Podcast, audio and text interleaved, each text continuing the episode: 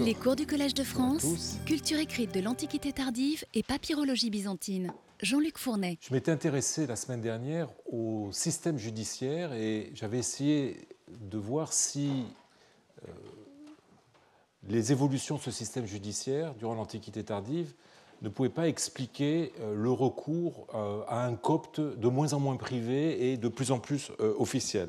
Alors, j'avais conclu en vous disant que la perte de vitesse de la procédure judiciaire normale, ce qu'on appelle la procédure par libelle, où un pétitionnaire remet une pétition euh, à l'autorité, au gouverneur en l'occurrence, et son corollaire, c'est-à-dire le procès qui a lieu devant le juge suprême, le gouverneur en grec, euh, ainsi que le développement de procédures étatiques moins formelles, où la pétition pouvait être présentée par oral, eh avait pu permettre euh, ou avait dû permettre euh, des recours judiciaires en copte, euh, d'autant que ceux-ci, on l'avait vu, pouvaient être instruits par des juges, des fonctionnaires subalternes, des fonctionnaires inférieurs, donc plus proches de la population, ce qui, du coup, a dû certainement jouer un rôle dans l'idée que le copte pouvait être utilisé dans un cadre étatique.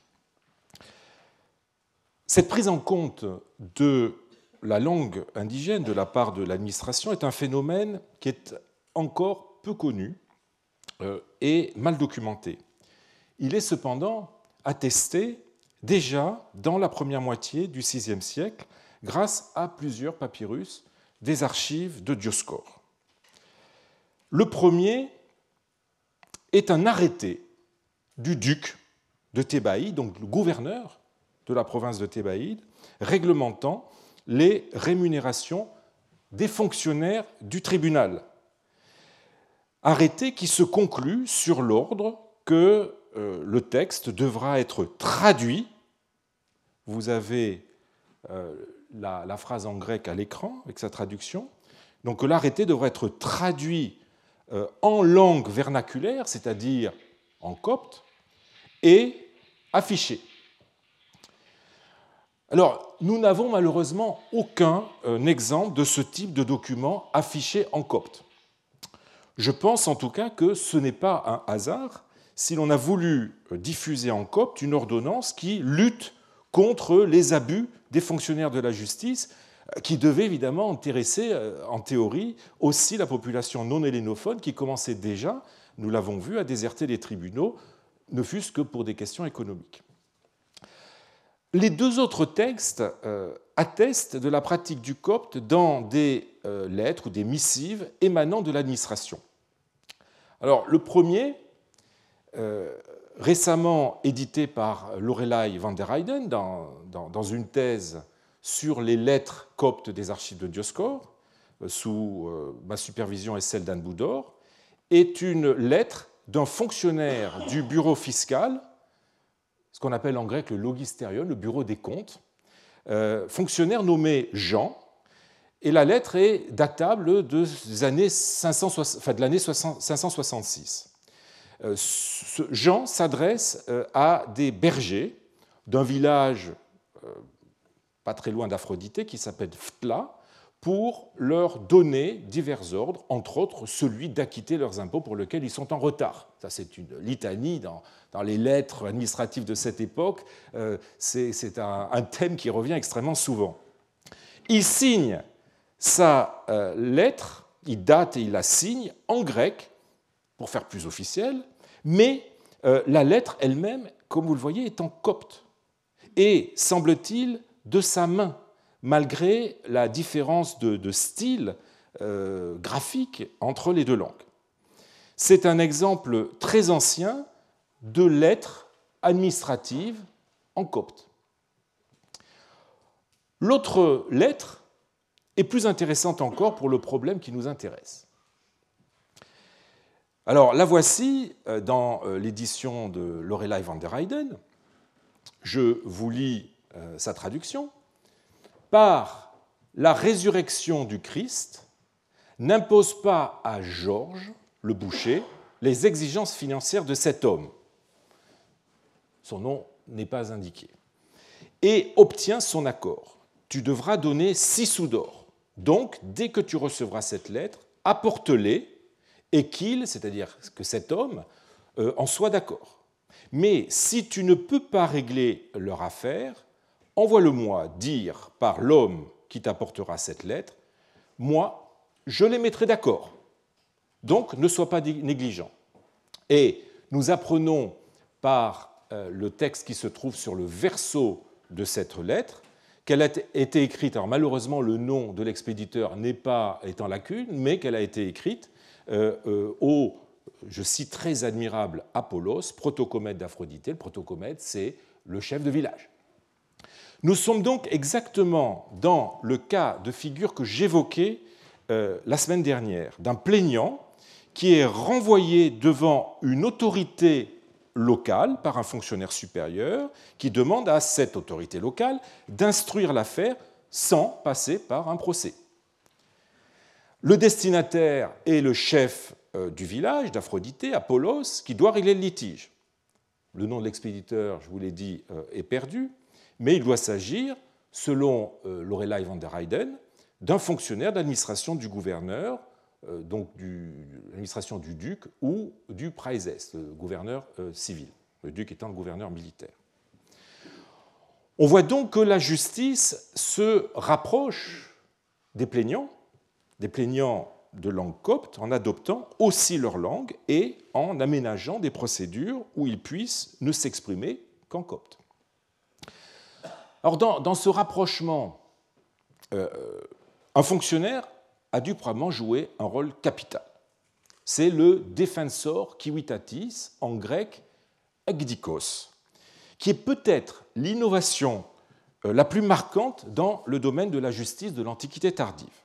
Alors c'est une création de Constantin, et euh, le defensor civitatis a pour vocation première de défendre la plèbe contre les abus des puissants. Et là, je cite euh, un texte du Code théodosien, 1.29, un Contra potentium inurias. Euh, Justinien, en 535, euh, dans sa nouvelle 15, réaffirma cette mission du défenseur Civitatis en lui octroyant plus de pouvoir face au gouverneur, en lui conférant une juridiction dans des causes criminelles mineures et en obligeant les plaignants, dans une affaire dont la valeur litigieuse ne dépasse pas 300 sous d'or, ce qui est une somme assez importante, à s'adresser à lui plutôt qu'au gouverneur.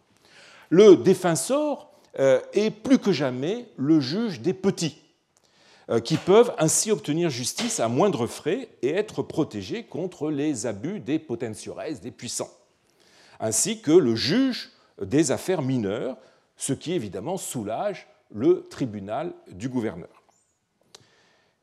Il est donc le fonctionnaire de la justice qui est le plus euh, à l'interface de l'administration et de la population susceptible d'être euh, mal à l'aise avec le grec. Encore faudrait-il avoir des preuves du fait qu'on pouvait avoir recours au défenseur kiwitatis en copte et qu'il pouvait à son tour rendre justice dans la même langue. Eh bien, cette preuve, elle existe mais elle était passée euh, inaperçue jusqu'ici. Il s'agit euh, d'un papyrus copte de la collection de Vienne qui a été édité en 1938 par le grand euh, coptisant Walter Thiel comme une lettre. Alors en voici la traduction. Je vous la donne, elle se fonde sur une réédition qui est en cours par Alain Delattre et moi-même. Et la bonté par la gloire que Dieu t'a accordée, d'écouter l'injustice dont je suis victime, et que Dieu te bénisse. Puisse ta seigneurie écouter l'injustice que j'endure avec Paul, mon mari. J'ai eu trois enfants de lui, avant de tomber souffrante, et Dieu sait qu'à partir du moment où j'ai été souffrante, j'ai eu un autre enfant avec lui. Lorsqu'il vit que Dieu m'avait apporté la maladie, il m'a chassé. Il est parti avec une autre. Il a laissé les enfants abandonnés à la suite de la copieuse dispute entre moi et lui, ainsi que l'autre femme qu'il avait prise, il a été décidé qu'il me donnerait une pension chaque année d'un montant de quatre artabes d'orge, de quatre setiers d'huile, de quatre colatas de vin, les colatone est aussi une mesure comme l'artable, une mesure liquide cette fois-ci, d'un manteau pour un an et d'une couverture pour un an. Or, il m'a privé de la pension même. Il ne m'a donné depuis l'an dernier qu'une artable d'orge seulement, et je ne demande rien d'autre que la pension qu'il a fixée avec moi parce que je suis souffrante. Là, il y a une toute petite lacune, que je puisse en vivre. Que Dieu te bénisse. Alors, ce texte euh, donne plutôt l'impression d'être une pétition, comme s'en est rendu compte le premier Alain Delattre. Mais il est vrai que nous sommes à une époque où les lettres ont souvent tendance à être contaminées par euh, la rhétorique euh, des pétitions, surtout quand elles transmettent une demande. L'absence de prescrit nous empêche de savoir à qui cette pauvre femme s'adresse mais euh, montre en revanche que cette lettre, euh, puisque son auteur n'a pas jugé bon euh, de mettre son nom, eh bien, que cette lettre a dû être remise en main propre à son destinateur, ce qui est typique des pétitions. Vous savez que les pétitions, contrairement aux lettres, les pétitions étaient toujours remises en main propre au juge. Il se trouve que le verso contient une information capitale que l'éditeur Walter Thiel n'a pas vu. Dans une écriture, comme vous pouvez le constater, extrêmement euh, maladroite, qui essaie d'imiter le, style des adresses que l'on écrivait au dos des lettres avec, des, caractères, des lettres extrêmement allongées, euh, eh bien, euh, se lit en grec entre deux colonnes de contes qui ont été ajoutées postérieurement la phrase suivante. Aurelius euh, Jean, défenseur par la grâce de Dieu. Alors on s'attend évidemment, vu la place de cette phrase au dos du texte, on s'attend à ce que ce soit le nom du destinataire de cette pétition et que le fait qu'il soit un euh, défenseur, évidemment, rend très plausible que notre malheureuse se soit adressée à lui, même si elle a utilisé le nominatif à la place du datif, mais elle pouvait ne pas être très à l'aise avec le grec. Alors cette adresse euh, est répétée sur le recto, tête bêche par rapport au texte de la euh, pétition, avec une information supplémentaire qui a été ajoutée par quelqu'un d'autre, Aurelius Jean, défenseur d'Apollonosano. Alors, vous vous souvenez, j'ai déjà eu l'occasion d'en parler, Apollonosano, c'est tout simplement être fou. On est dans le sud de l'Égypte, encore le sud. Mais ce n'est pas fini. Toujours tête bêche par rapport à la pétition, se lit à la fin euh, d'un euh, à la, fin d'un autre texte dont seule la dernière ligne est visible. Et en voici la traduction. Voilà comment j'ai pu trancher, et le, mot copte qui est utilisé ici en fait est un emprunt au grec mesadzei, comment j'ai pu trancher l'affaire entre eux. Autrement dit, nous avons là la fin de la décision du défenseur qui était inscrite sur le même feuillet que la pétition. Alors, voici comment on pourrait reconstituer le déroulement de notre affaire. Madame X réclame une pension à son mari qui a quitté le domicile conjugal. Cela provoque une dispute qui est dans un premier temps résolue par un arbitrage, un arbitrage privé, qui oblige le mari à verser une pension à sa femme. Celui-ci ne tient pas ses engagements et Madame X décide d'en appeler à la justice du défenseur en lui adressant une pétition et celui-ci rend sa décision et, comme vous le voyez, tout cela se fait uniquement en copte. Nous avons là la première pétition copte euh, connue. Elle ne comporte pas de date, mais l'écriture me paraît être du début du 7e siècle. En tout cas, me semble-t-il, avant la domination arabe, donc 641-642.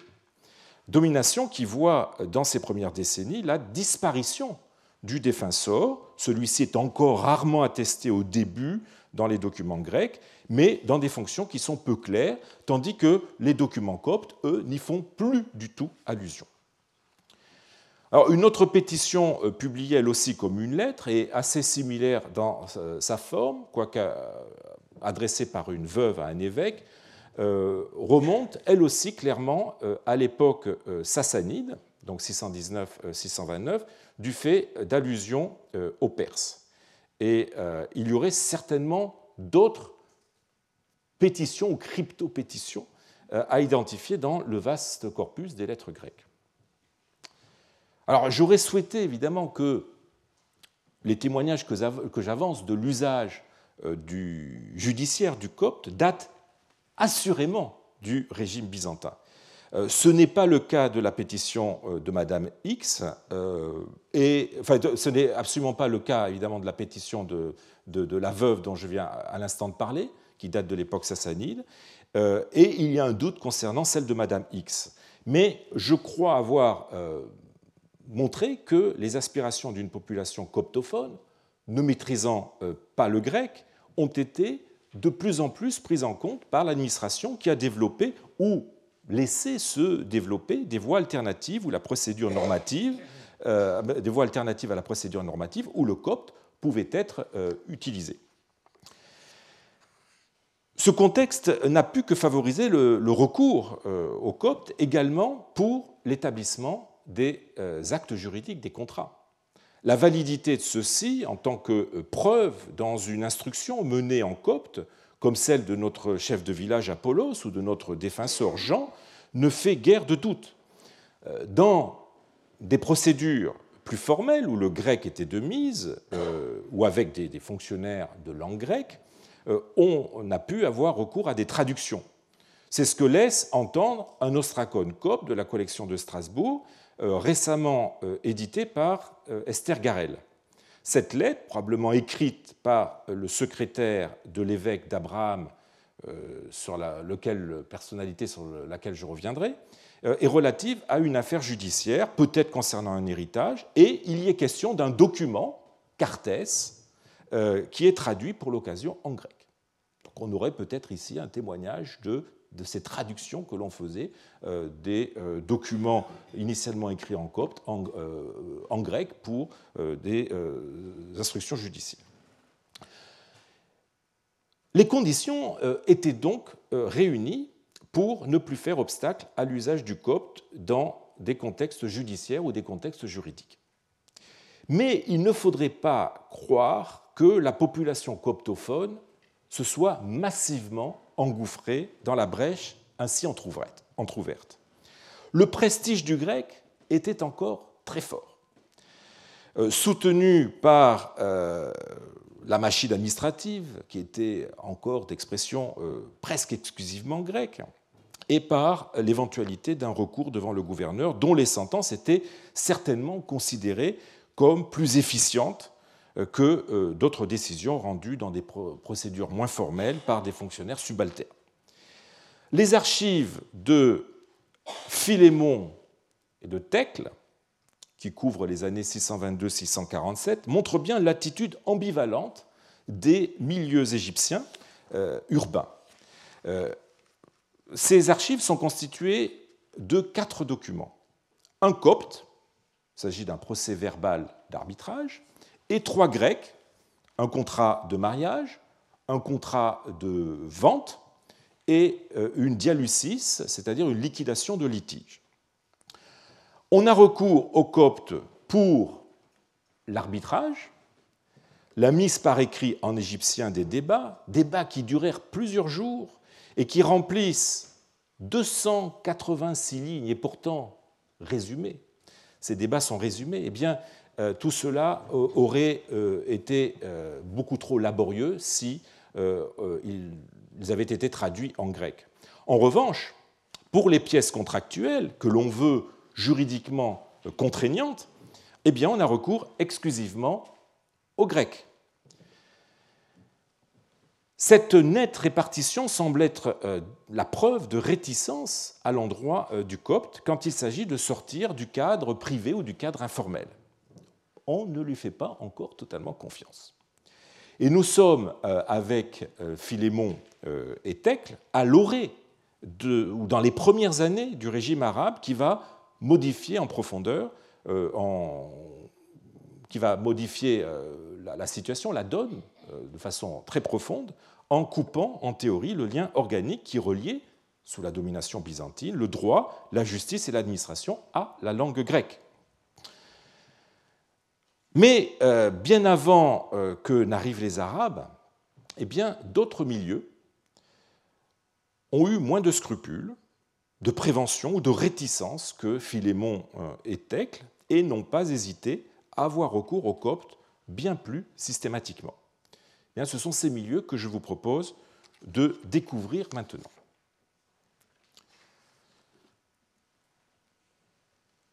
Depuis le début de notre enquête, et notamment lors de notre étude des papyrus du IVe siècle l'an dernier, les liens entre monachisme et copte se sont sans cesse imposés à nous avec beaucoup d'évidence, parfois je dirais même trop. Euh, nous avons vu à la fin de l'an dernier que cette question est en effet un terrain miné sur lequel on ose s'aventurer tant les impasses, les pièges, les obstacles sont nombreux, à commencer par les biais de la documentation. Pris entre euh, les sources littéraires dont il faut se défier du fait de, certains présupposés idéologiques ou d'intentions esthétiques, et euh, de l'autre côté les sources documentaires qui sont plus proches de la réalité mais qui sont souvent désespérément euh, partielles et qui interdisent du coup toute velléité statistique et qui condamnent malheureusement à l'impressionnisme, eh bien le chercheur ne sait pas ou ne sait trop comment cheminer. Euh, je souhaiterais ici sortir de euh, l'aporie en montrant la part prise par le monachisme, et nous le verrons à travers lui, l'Église, euh, dans l'émergence d'un copte officiel dépassant les frontières de l'échange épistolaire privé, et dans le développement de l'idée que cette langue pouvait et devait même jouer un rôle dans la vie publique à côté du grec. Pour ce faire, je présenterai trois dossiers, trois dossiers documentaires qui permettent d'éclairer l'impulsion majeure que le monachisme a eue dans ce phénomène et les diverses modalités euh, qu'elle a suivies. Alors, le premier dossier est totalement inédit, euh, les autres sont soit partiellement inédits, soit encore euh, très mal connus. Alors, ma première pièce à conviction, on l'appellera ainsi, est un codex de huit tablettes de bois entrées au musée du Louvre en 1992 à la suite du legs de la collection de l'archéologue Raymond Veil, en 1874-1950, euh, legs qui a été effectué par euh, son épouse. Et je voudrais d'ailleurs en profiter pour remercier le musée du Louvre et euh, plus particulièrement Dominique Bénazé de nous avoir confié à moi-même et à Anne Boudor l'étude de, cette pièce tout à fait exceptionnelle. Les codex de bois, euh, vous le savez, étaient euh, utilisés dans l'Antiquité tardive soit comme cahier euh, d'école, soit comme support pour des comptabilités ou dans, certain, certains cas de, documents. C'est le second usage qui illustre notre codex. Alors, les 14 faces de, de tablettes contiennent environ 26 textes, en l'occurrence 26 reçus, euh, pour une part de nature euh, fiscale, écrit par des personnes différentes ayant tous comme point commun de concerner un seul contribuable, euh, un certain Jacob, fils de Ptos ou de Tos, selon les documents, ainsi que parfois aussi de ses associés. Ces reçus ne sont pas écrits dans la même langue. 20 sont en grec et 6 sont en copte. Alors je voudrais juste vous donner un exemple de chacun de ces reçus. Euh, ce sont des, textes que nous avons eu l'occasion euh, de déchiffrer et euh, de commenter l'an dernier en séminaire. Alors, le, premier, c'est sur la tablette 2. je vous donne la, la, traduction. Pour le compte de Jacob, tu as reçu et tu as touché comme paiement intégral. Alors là, il y a une erreur parce qu'il est évident qu'on ne peut pas à la fois donner et toucher. Donc je pense qu'il est sûr que le second verbe a été mal employé. on a utilisé le passif à la place de l'actif. il faut, il faut comprendre évidemment, tu as donné et as payé intégralement au titre des impôts relatifs aux récoltes dont tu, es, responsable. Pour la quatrième indiction, et là, on attend la somme payée. Malheureusement, il n'y a rien. Euh, ensuite euh, vient la souscription du collecteur des impôts. Moi, Zacharias, économe de Trifion ou Trifion, je suis d'accord avec ce reçu selon les termes susmentionnés euh, et suis la date. Alors voilà un exemple de ces reçus en grec. Je voudrais vous montrer maintenant un exemple en copte. Moi, Dorothée le Ret, mot mystérieux qui est probablement un titre, j'écris à Jacob que j'ai reçu et touché euh, comme paiement intégral au titre de ta part des impôts relatifs au champ de Padjo pour la récolte de la quatrième indiction. Et là encore, on n'a pas la somme. Bon, euh, euh, suivent, euh, enfin, la, souscription du collecteur, enfin, moi, David, le lecteur d'Atripé, j'ai écrit ce reçu, j'en suis témoin, et ensuite on passe au grec avec la date, le 15 Faménos, c'est-à-dire le 11 mars de la quatrième indiction, écrit par moi, David de Trifion. Alors l'absence de, de somme dans ces reçus pourrait nous faire penser dans un premier temps qu'on a affaire à des exercices d'écriture d'un apprenti scribe qui apprendrait à rédiger des reçus d'impôts. Euh, comme il y en a tant d'ailleurs sur des euh, codex en bois, qui, je le disais tout à l'heure, euh, est, le support scolaire par excellence. Mais il se trouve que le reçu émis par Zacharias doit être rapproché d'un ostracone qui appartient à la collection de l'Ashmolean, euh, qui est de provenance inconnue et qui a été édité en 1988 par John Shelton, qui le datait du VIe siècle. Alors la confrontation avec le texte de notre tablette euh, me permet de vous proposer euh, une, édition améliorée de ce texte grec, dont je vous donne la traduction. Pour le conte de Zacharie le potier, on n'est pas sûr parce que le nom est abrégé, et de ses associés de Trifion. Tu as donné et as touché comme paiement intégral, et là encore on retrouve la même erreur. Évidemment, il faut comprendre, tu as tout donné et as payé intégralement au titre des impôts relatifs aux récoltes de la 11e indiction, à savoir trois artables d'orge, total trois artables d'orge. Moi, Zacharias, économe de Prat et de Trifion, je suis d'accord avec euh, le reçu au terme susmentionné suit la date. Alors, le, reçu, comme vous voyez, de la provient du même euh, endroit, Trifion, est écrit par le même économe, Zacharias, dont on apprend d'ailleurs ici, dans l'ostracone de l'Ashmolean, qu'il euh, n'est pas simplement économe de Trifion, mais aussi de quelque chose qui s'appelle Prat. Euh, on reconnaît aussi son écriture, c'est la même euh, dans le codex du Louvre et sur l'ostracone de l'Ashmolean. Et on retrouve aussi les mêmes fautes orthographes et les mêmes fautes syntaxiques, en particulier l'usage du passif pour euh, l'actif hein, dans le verbe payer intégralement. Cet ostracone fait partie d'un petit ensemble de reçus sur ostraca de provenance inconnue et daté par euh, son éditeur, je vous l'ai dit, du VIe siècle. Euh, on ne peut donc douter que les reçus de notre codex du Louvre ne soient réels et que ce soient des originaux et non des copies écrites euh, directement par ceux qui les émettent. Mais qui sont ces personnes qui les émettent? À quel milieu appartiennent-ils? Eh bien, c'est le nom de fonctions qui, appartiennent, qui accompagnent leur nom, quand il y en a, qui peut nous mettre sur la voie. Alors l'un d'entre eux, je ne vous donne pas la liste de tous ces reçus, mais l'un d'entre eux est un boétos, c'est-à-dire un, assistant, euh, terme tout à fait vague qui peut désigner toutes sortes d'agents, normalement de l'administration publique, mais aussi travaillant dans un contexte privé. Peut-être plus euh, précise euh, est la double fonction de l'émetteur qui revient le plus souvent dans nos reçus, un certain Basilios, qui est dit ergodioctes et riparius. Alors, le premier mot ergodioctès signifie contremaître, et surtout attesté dans les archives du grand domaine des apions. Le second, Riparius, désigne un agent en charge de la sécurité qui travaille aussi bien pour l'administration publique que pour les grands domaines.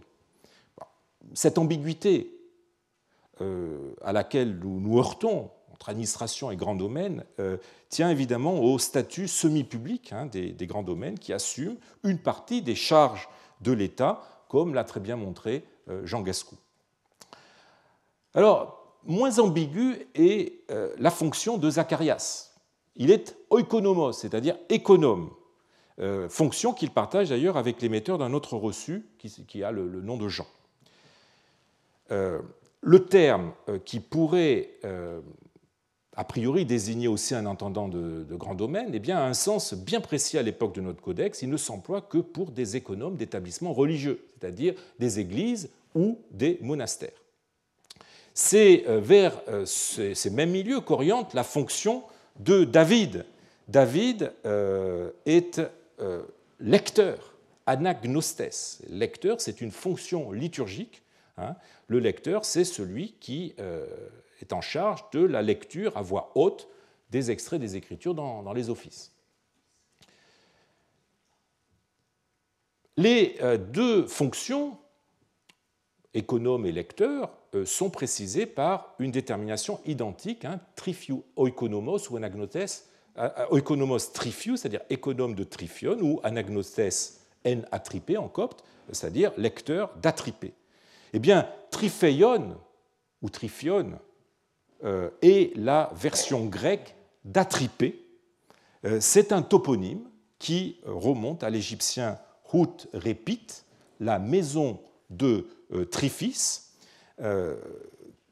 Comme l'indique ce nom, en fait, il s'agit du sanctuaire de la déesse lionne Trifis, en égyptien Répit, déesse qui était vénérée sur. Alors je vous montre ce qui reste du sanctuaire aujourd'hui. Euh, et je vous montre l'endroit où ce sanctuaire se trouvait. Euh, donc c'est sur la rive gauche du Nil, près de Soag, en face de Panopolis. Euh, ce sanctuaire a d'ailleurs laissé quelques traces dans les papyrus. On apprend par, notamment par l'un d'entre eux que c'est dans ce sanctuaire qu'a été aménagé le Palation, où est descendu l'empereur Dioclétien, quand celui-ci est venu en Égypte euh, en 298 et a dompté la euh, fameuse révolte, rébellion de Domitius Domitianus. Alors, par un phénomène de métonymie, le sanctuaire a donné son nom au village et à sa nécropole, nécropole qui est bien connue pour de très nombreuses étiquettes de momies qui le mentionnent. Or, c'est à proximité de ce village que fut fondé vers 350 un monastère dont j'ai déjà eu l'occasion de vous parler, devenu célèbre avec son troisième supérieur, Chénouté, qui le dirigea de 385 à 465 et l'agrandit d'ailleurs en réutilisant euh, des blocs du sanctuaire de Trifis.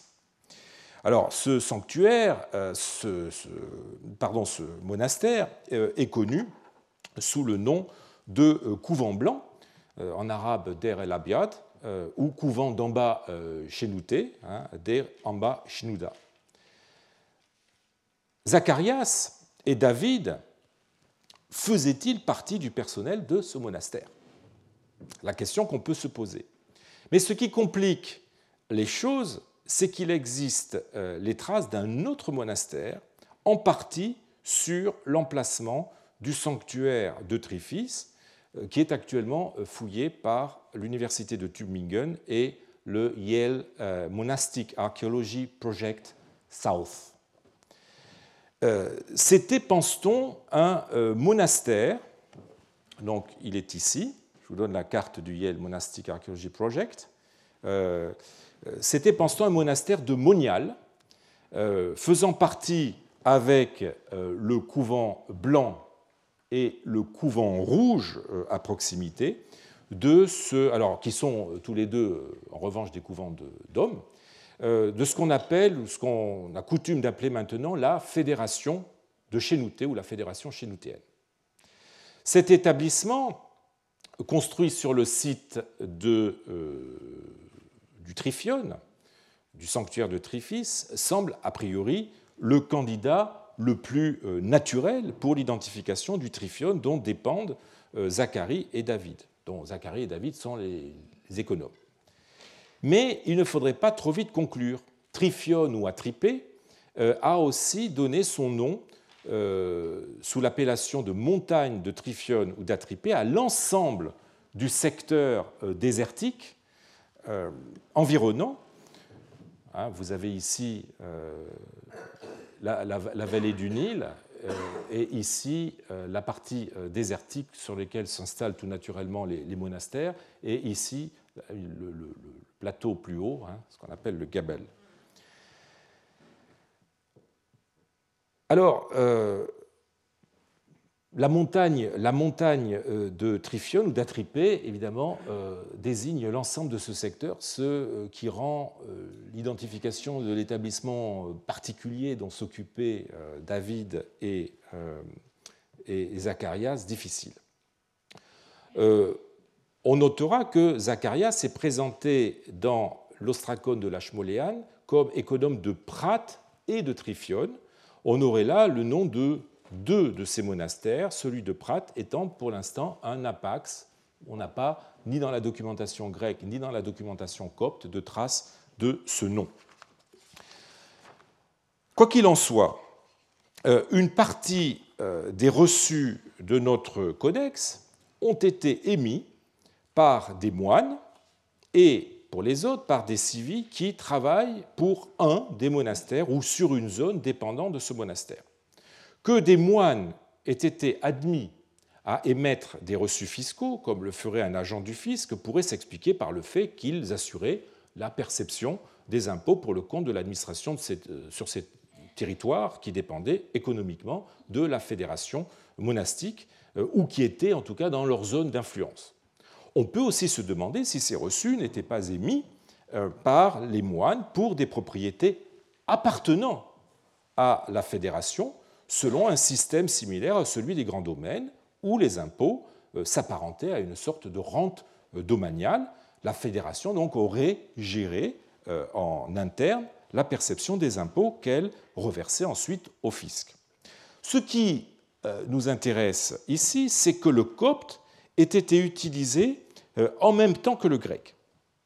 Alors, cela pourrait être dû au profil linguistique de certains des émetteurs. Mais David, vous en souvenez, David eh bien, conclut son reçu pas en copte par quelques mots de grec, ce qui semble signifier qu'il connaissait le grec, qu'il savait l'écrire. Et de toute façon, encore fallait-il, surtout si les moines travaillaient pour le fisc, que cette langue soit admise pour ce type d'usage, ce que semble bien attester notre dossier pour une époque relativement ancienne. Le plus ancien reçu fiscal copte jusqu'ici connu était un texte de Vienne que vous avez à l'écran, le CPR 4.9, daté par son éditeur selon l'écriture des environs de 600. Un certain Papostolos, scribe d'un village euh, du nom Hermopolite, représenté par Pamine, accuse réception du règlement de l'impôt public, ce qui s'exprime par le mot grec d'émotion, de la part du clarissime Abba Basilée, fils d'Anastasios, personnage qui devait être important vu euh, son euh, épithète honorifique. Pamine euh, n'est même pas capable d'écrire, et c'est un, un diacre, Sarapion, qui a écrit le reçu. Nous avons ici affaire donc à une administration villageoise peu non hélénophone, où intervient une fois de plus un personnel euh, religieux. Euh, il est possible qu'il y ait eu euh, ou qu'il y ait d'autres reçus du VIe siècle en copte, mais ce type de document, malheureusement, ne comporte jamais de date absolue. Et donc, il est extrêmement difficile de pouvoir les dater précisément. Par, en tout cas, on est obligé de le faire uniquement par l'écriture, alors même que la paléographie copte documentaire est une discipline qui laisse encore, je dirais, beaucoup à désirer. Notre codex offre donc un témoignage ancien de l'utilisation du copte dans un euh, contexte fiscal, autrement dit dans un contexte administratif, sous l'impulsion d'une institution monastique. La prise en charge d'une partie du processus de perception par cette dernière explique que le copte ait été admis à cet usage par euh, la collectivité, une collectivité par ailleurs confrontée ou habituée, on va dire, au bilinguisme, comme l'atteste euh, le dossier de notre meunier, hein, constitué de documents en copte comme en grec. Le formulaire des euh, reçus coptes reste euh, encore très très dépendant euh, de celui des, Grecs. Hein, on, y retrouve les mêmes expressions, hein, dédokes, kai et plérotes, tu as donné et tu as payé intégralement, et en fait on retrouve exactement les, mêmes calques sémantiques en copte. Alors, il y, a, malgré tout quelques adaptations, mais globalement, euh, le formulaire des reçus coptes est encore très proche et euh, très euh, dépendant de celui des reçus grecs.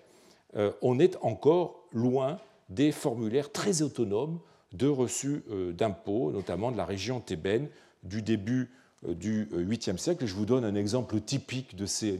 On a des, milliers de reçus, dans, pas une collection papyrologique qui n'est pas son reçu euh, de la région thébaine. Je vous en donne un exemple avec un ostracone qui a été euh, récemment euh, publié dans le volume des, des, textes coptes, enfin des papyrus et des ostracas coptes de Strasbourg. Donc voici qu'un demi-holocotinos compté est venu à moi. Et là, vous retrouvez, j'ai donné la traduction littérale, vous retrouvez une phraséologie qui n'est absolument pas grecque, mais qui est typiquement copte. Voici qu'un demi-holocotinos, c'est-à-dire Soudor, compté, est venu à moi, de ta part, à toi, Elias, fils de Calapésios, au titre de la seconde. Et là, vous avez euh, un certain nombre d'impôts qui sont euh, listés, total, un demi, nomismata, etc. Et ensuite, vous avez euh, la signature en grec, en grec, vous voyez que le grec, même encore au 8e siècle, est toujours extrêmement important et une langue de prestige qui explique qu'on a encore recours dans les souscriptions de ces euh, documents, euh, qu'on a encore recours à lui. Bon. Voilà. Alors, les, euh, les, deux dossiers suivants que je voudrais voir avec vous sont de même provenance, et, tous les deux, et montreront avec plus de précision la part du monachisme dans la montée du copte et dans son élaboration euh, d'une langue capable de concurrencer le grec dans euh, ses usages privés. Alors le premier de ces deux dossiers est un ensemble de textes qui étaient jusqu'ici mal connus et qui, à la faveur de la découverte d'un inédit, vient de faire tout récemment l'objet euh, d'une excellente réédition par Esther Garel, euh, dans le, dans le cadre d'un doctorat euh, que j'ai supervisé. Euh, thèse qui est en cours d'ailleurs de publication à l'Institut français d'archéologie orientale. Il est constitué de, des testaments des quatre supérieurs du monastère de Saint-Foy-Bamont.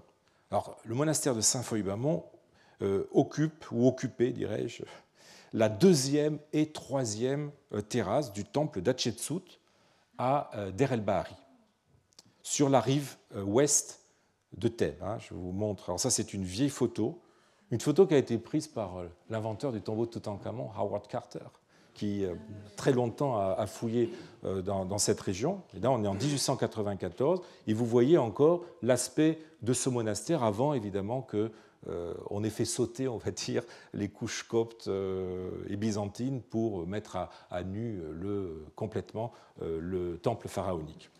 Alors, vous voyez où se situe le, monastère de Saint-Foy-Bamon, donc d'Er el-Bahari. Alors, je vous disais que ce dossier est constitué de quatre testaments. Le testament d'Abraham, qui est en grec et qui est de la fin des années 610 le testament de Victor, qui est en copte et qui date de 634. ce sont les, deux testaments qui vont nous intéresser parce qu'ils tombent dans la période sur laquelle je, je travaille avec vous, c'est-à-dire avant l'arrivée des, Arabes. ensuite, évidemment, les deux autres, les deux derniers, tombent sous la domination arabe. C'est le, testament de Pierre, qui est de, soit de 660, soit de 675, qui est en copte, et le testament enfin, de Jacob, euh, qui est des années 695 en copte. Alors, euh, ces deux premiers euh, testaments qui vont nous, nous, retenir ici montrent de façon symptomatique le basculement qui s'est produit dans les premières décennies du 7e siècle, conduisant à privilégier le copte aux dépens du grec, selon une dynamique que nous avons déjà notée pour d'autres types de documents juridiques. Alors, ils permettent surtout de mieux comprendre les motivations euh, qui ont amené les testateurs à utiliser le copte plutôt que le grec à cette époque, euh, langue usuelle euh, pour les testaments. Alors regardons, regardons ces textes de plus près. Le premier testament a été établi par Abraham, euh, figure bien connue hein, du, christianisme thébain grâce à d'abondantes archives sur lesquelles euh, je reviendrai avec mon troisième dossier. Alors qu'Abraham était moine dans un monastère euh, de Saint-Foy-Bamont, qui se trouve vraiment dans le désert. Vous voyez là, le, bout de la vallée du Nil. Et voilà le monastère, la lore de euh, Saint-Foy-Bamont qu'occupait euh, alors euh, Abraham, situé à l'écart, dans le désert, entre Médinet Abou et Hermontis, alors qui, sort de la carte. Abraham, alors donc il était, qu'il habitait ce monastère, fut placé sur le siège épiscopal d'Hermontis par, par l'archevêque d'Amiens, figure que nous rencontrons à nouveau, hein, dont je vous ai parlé il y a quelques semaines, euh, qui a été euh, donc évêque d'Alexandrie de 578 à 605, euh, et il a nommé Abraham évêque d'Hermontis aux alentours de 595. En tout cas, on n'est pas très sûr de la date, mais en tout cas avant 601. Et Abraham euh, restera sur euh, le trône épiscopal d'Hermontis jusqu'à sa mort, qui pourrait avoir eu lieu vers 621. Préférant la vie monastique, il refusa de s'installer à la métropole du diocèse, c'est-à-dire Hermontis, mais sur les instances de Damien, il accepta de se rapprocher en transférant le monastère de Foybamon sur euh, un emplacement que lui cède le village de Djemé dans l'ancien temple d'Hatshepsut. C'est pourtant, semble-t-il, à Hermontis qu'il a fait établir son testament, que vous avez ici à l'écran. Très belle pièce.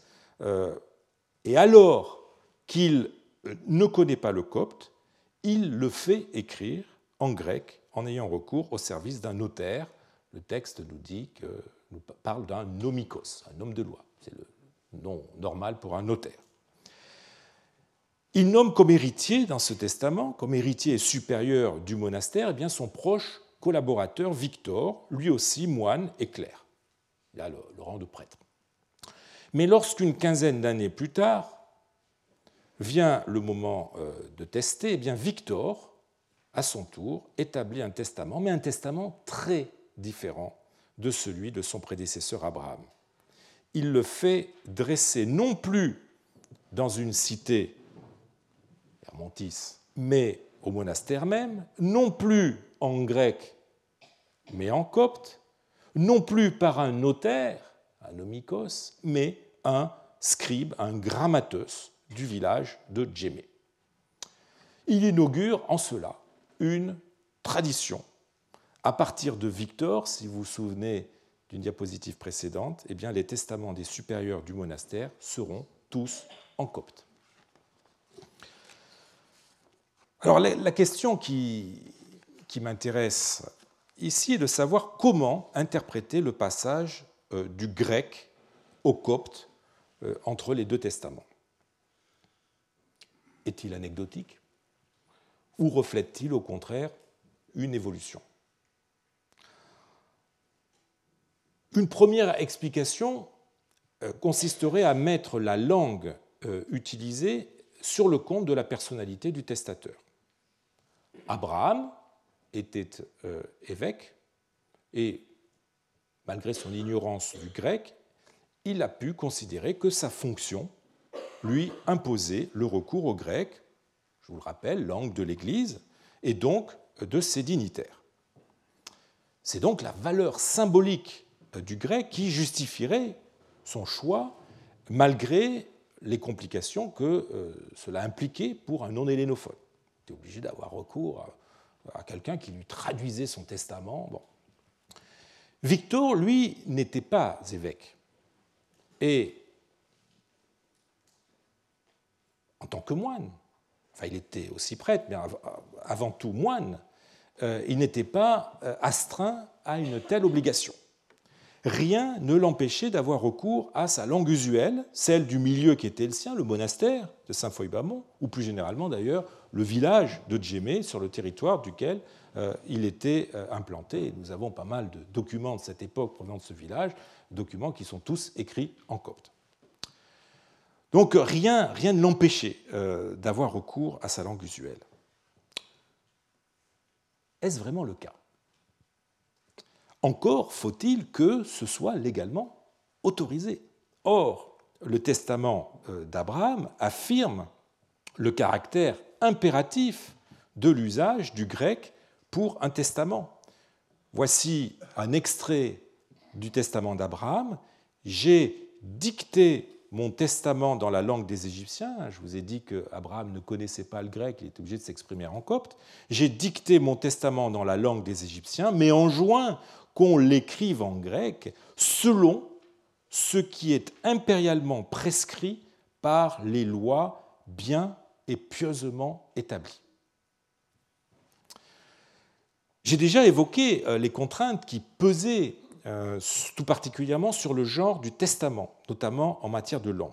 Pourquoi l'obligation du grec mise en avant et respectée à la fin des années 610 euh, ne n'est-elle pas une quinzaine d'années plus tard, puisqu'il n'en est plus question dans le testament de Victor nous ne pouvons pourtant pas douter que le testament de Victor euh, n'ait été légal.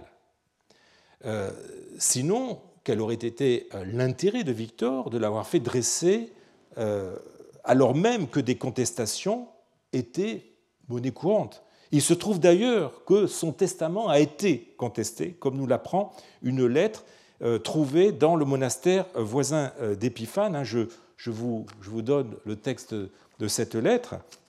Euh, euh, avant toute chose, nous saluons votre fraternité, nous demandons à votre bonté d'avoir la miséricorde d'agir selon Dieu et d'aller demander au Lachané, administrateur du village, euh, Elisaios, d'amener X, fils de Panacoré, et Jean, fils de Doxia, et d'entrer et de faire en sorte que Jacob apporte le testament de notre père, le prêtre Victor, pour qu'il reconnaisse si c'est celui qu'il a rédigé quand il était encore dans son corps et qu'ils ont signé de leurs mains, et pour qu'il nous dise la vérité et que notre cœur soit en repos, car notre cœur souffre qu'il n'ait cherché aucune garantie pour connaître la vérité avant euh, qu'il ne se mette en colère et que nous soyons exclus du topos, c'est-à-dire du monastère, etc. La, fin est un peu lacuneuse.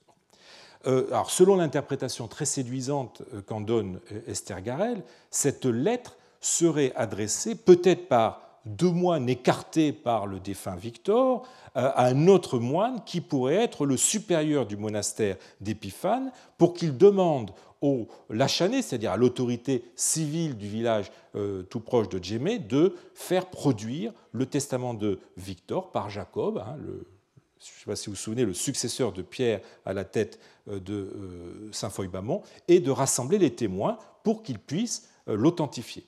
Donc le fait qu'on fasse euh, appel aux autorités administratives pour lancer une procédure d'ouverture et d'authentification euh, du testament en présence des témoins, comme c'est l'usage, montre que bah, ce testament était traité euh, comme n'importe quel autre testament et qu'on lui accordait donc une valeur légale indépendamment du problème de, la langue. Le, recours au copte, en toute légalité, une quinzaine d'années après que le grec fut encore considéré comme obligatoire, semble donc bien témoigner d'une évolution ou d'un changement qui dépasse euh, la question du statut des testateurs. Alors plutôt que euh, d'imaginer euh, qu'une loi aurait annulé l'obligation de tester en grec, nous n'avons aucune trace de cette loi, eh bien j'inclinerai à penser que les dix ans de domination perse, de domination sassanide, 619-629, ont assoupli euh, les contraintes linguistiques qui pesaient sur la rédaction des testaments, comme des autres documents, ainsi que euh, nous avons déjà eu l'occasion de le voir la semaine dernière. La rupture décennale avec le régime byzantin, si, pas, si, ça n'a pas beaucoup changé l'environnement euh, institutionnel des, Égyptiens auxquels les Perses n'ont guère euh, touché, eh bien, cette rupture a dû symboliquement porter atteinte à l'impératif d'exclusivité euh, du grec dans le domaine juridique en dissociant droit et langue. Euh, les lois impériales imposant le grec, que le testament d'Abraham évoque expressément, et dont il montre qu'elles étaient encore respectées à la veille de la conquête sassanide, n'avaient plus de caractère aussi impérieux et donc euh, d'efficacité en 634. Le cadre juridico-linguistique avait changé, mais la fonction du testament aussi. Et c'est une autre raison qui achève de rendre compte du basculement du grec euh, au euh, copte, illustré par notre dossier. Quand on compare les testaments d'Abraham et euh, de Victor, on est frappé par une différence fondamentale. Victor introduit des éléments narratifs que l'on trouvera dans les autres testaments coptes qui suivront, qui justifient le choix de ses successeurs, qui motivent euh, la rédaction du testament, allant jusqu'à s'adresser directement à ses héritiers il en nomme trois, euh, dans un long passage extrêmement élaboré, travaillé, dont je voudrais juste vous donner euh, un petit extrait. Pour que vous soyez, alors je fais tout ça, j'institue, etc., pour que vous soyez d'une seule opinion en toute soumission, en vous obéissant les uns aux autres avec humilité, et pour qu'aucun de vous trois n'agisse à l'encontre d'une volonté collective, d'un commun accord, afin que vous respectiez les enseignements et les règles d'après le canon de nos saints-pères qui ont trépassé avant nous, que vous vous occupiez des frères qui habitent avec vous selon la volonté de Dieu, comme nous le faisons à tout moment depuis le début, et que aussi vous obéissent en tout ce, qui vous, en tout ce que vous leur ordonnerez pour la gestion du saint topos, c'est-à-dire du saint monastère, etc., etc. Autrement dit, le testament de Victor assume, en plus d'une fonction juridique, eh bien, assume euh, une autre euh, fonction, euh, qui est une fonction spirituelle. C'est un véritable discours d'adieu. il fixe le cap pour ses successeurs et assure la cohésion de la communauté. Et donc, dépassant les limites étroites d'un document de droit privé, il véhicule un message qui est à destination collective et à finalité édifiante et spirituelle. Cette fonction, eh bien, elle nécessitait évidemment qu'on s'adressât euh, dans une langue compréhensible à la collectivité. Le testament ne pouvait donc être pleinement opératoire euh, qu'en copte. On comprend donc aisément que euh, les supérieurs du monastère aient pris l'habitude de tester dans cette langue à partir du moment où les conditions juridiques, évidemment, le permettraient, le permettaient. Mais il y a d'autres raisons qui expliquent tout cela, sur lesquelles euh, je reviendrai la semaine prochaine, qui sera notre dernière semaine, dernier cours de ce cycle. Je vous remercie. Retrouvez tous les contenus du Collège de France sur www.colège-2-france.fr.